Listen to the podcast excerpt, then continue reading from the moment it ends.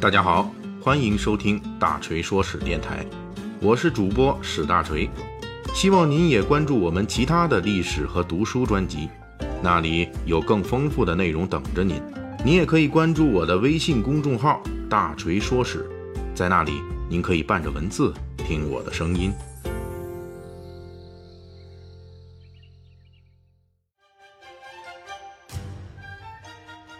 上一回的《三国演义》细节解密啊，咱们聊了董卓在西凉发迹的历史，包括他依靠个人的超强武力和仔细扩展出来的同乡关系，成功打造出一支姓董的汉末西凉私军。董卓控制了这支数千人的西凉私军之后，东汉朝廷那又不是瞎子，也不是傻子，对于董卓的限制和监视也逐渐提高了等级。朝廷两次试图通过升官的方式架空董卓，把董卓跟他的凉州司军隔离开，但是董卓就是死活不肯离开自己的军队。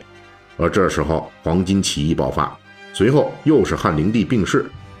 东汉朝廷也暂时腾不出手来收拾董卓了，双方就在这里僵住了。打破这种僵局的是东汉王朝迈向无可挽回的崩溃的关键节点——十常侍杀何进之乱陡然发生。当时汉少帝啊，被太监们裹挟着外逃，谁控制皇帝，谁就能把持朝政啊。汉末纷争的头号大奖就这样开出来了。当时洛阳内外有袁绍、曹操这样的枭雄，丁原、皇甫嵩等等的这样的强将，谁能拿到这个大奖呢？就在这个关键时刻，董卓的另一个优点展现的淋漓尽致，让他得以在大乱发生之际，超越洛阳内外群雄半个身位。抢先拿到了这个大奖，这就是董卓最大的优点，行动迅速，天下武功唯快不破嘛。当然了，董卓这个行动迅速那是有底气的。根据史料记载，董卓在何进被杀时屯驻河东郡，这是汉朝都城洛阳西北的一个郡。从这里前往洛阳，即便是董卓率领的先头部队从河东郡最东南、最靠近洛阳的地点出发。行军距离也超过了百里。按照裴松之引《英雄记》所著的这个说法，董卓在黄河边啊赶上汉少帝时，自称昼夜三百里急行军而来。尤其是董卓军在夜间向洛阳进兵期间，看到洛阳变乱、大火突起的时候，董卓毅然果断地拉起全部西凉军，冲向近在咫尺的富贵，来了一次全力强行军。尤其值得注意的是啊，董卓的行军是全军的连夜急行军，这在古代军事技术角度来说是个很难的事情。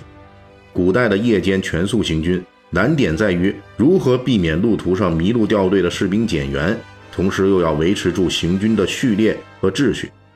这些都需要统帅具有对军队极强的控制力。一般情况下，古代的将帅如果不到万不得已，都尽量避免夜间大规模行动。由此可以看出来，在公元一百八十九年的董卓进京行动中，董卓所部西凉军从质量上来说，无疑是一支强军。关于这一点，在随后董卓进京之后的小花招上也得到了验证。董卓赶到洛阳，控制住汉少帝之后，由于自身兵力只有三千人，而相邻的丁原啊、何进啊等等都是人数众多，为了造成压制其他军头的足够声势，董卓搞了一个障眼法。他每天派自己的军队悄悄夜间出城，然后在白天大张旗鼓的进城，连续几天，营造出他军队远远不止三千人的假象，最终让其他军头不敢轻易行动。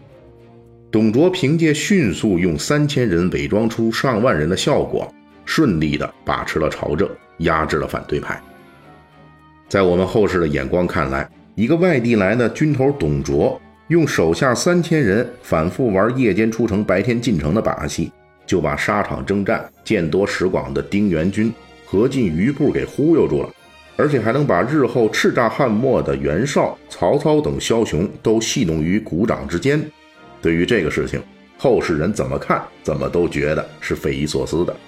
简直就是把当时的周围观众当白痴啊！但是从历史角度来说，这事儿它还真发生了。如果此事为真，那么足以说明董卓的手下军队在强敌环伺时，并没有畏惧，也没有自乱阵脚，而是井然有序执行了董卓胆大包天的命令，并且无论行军秩序还是情报保密非常到位。大家知道啊，要是有一个人泄露了秘密，那董卓的这个把戏就得原地爆炸。结果硬是成功了。此事也再次证明了董卓麾下部队在危机四伏的同时又大奖在前之际，表现出来的胆大妄为、战力坚强。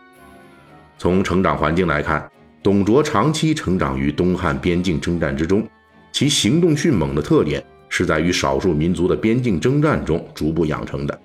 董卓在进京之后，用一连串闪电般的果断行动，将他的这个行动迅速的优点体现得淋漓尽致。裹挟着汉少帝进入洛阳之后，董卓立即给自己封了个司空的高官，这可是朝廷三公级别的高官。此前，董卓最高也只是当过兵州牧，如今简单、直接、快速的给自己晋升到三公这样的高级别。然后就在董卓进京不到十天之内，董卓就完成了废除汉少帝、拥立汉献帝、杀死汉少帝他娘何太后等等一连串的行动。这里面每一件事情单独拿出来啊，即便是在东汉末年的时候，那都属于地震级别的事情了。而在西凉边境战争中成长起来的董卓，就是这么迅猛的，十天之内全给办了。大锤在之前的《三国细节解密：何进之死》这个系列中就提到过，东汉的中后期啊，绵延百年的中枢矛盾是外戚与宦官的争斗。何进之死导致外戚与宦官两败俱伤，同归于尽了。到了董卓接受洛阳烂摊子的时候，实际上还需要清理一下外戚与宦官斗争的残骸，那就是依旧健在的汉少帝生母何太后。从东汉封建王朝的统治秩序来说，只要这皇上还在，皇帝的这个生母太后，那就是说话可就好使。虽然大将军何进死了，但是如果何太后积极参政的话，那朝廷里边这大多数人还是支持的，这对于要把持朝政的董卓来说，属于必须首先铲除的绊脚石。而老董行事之所以快，其中的要诀除了心狠手黑之外，最重要的一点就是他行动目的非常直接，特别善于把复杂事情简单化。对于把持朝政的权臣来说，一个幼年的不懂事儿的皇帝是很有必要的。如果成年懂事了，很显然，皇帝就要亲政，权臣就要玩完。因此，当时十四岁的汉少帝和九岁的陈留王，也就是后来的汉献帝啊，这个这俩比较起来，那陈留王肯定更有投资价值。尤其关键的是，汉少帝有母亲何太后，陈留王的母亲是谁呢？王美人。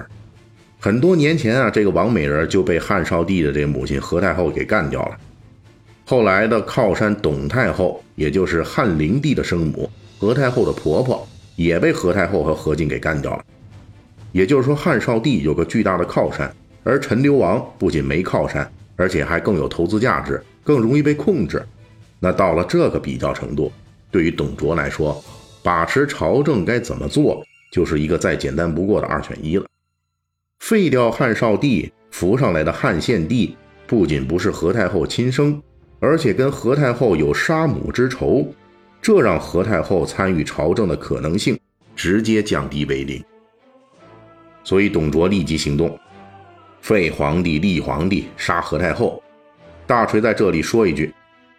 从日后的行动来看，董锤在十天之内做出如此大事的时候，分寸把握和目标选择还是非常精确的。比如董卓废除少帝之后才几天，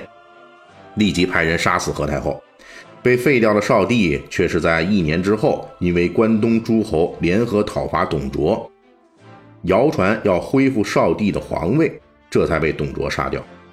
说明董卓这个关西大老粗，虽然看起来行事凶狠快速，被后世渲染为随意杀人的这个杀人狂魔，但是至少在董卓进京这一段历史时期，董卓的行为和思路是非常清晰的。老董虽然粗鲁。但是他非常清楚最先干掉谁，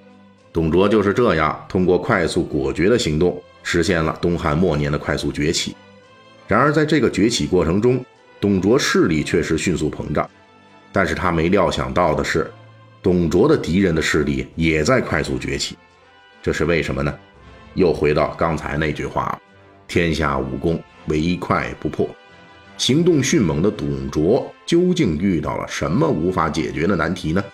下一期《三国演义》细节解密，咱们接着聊。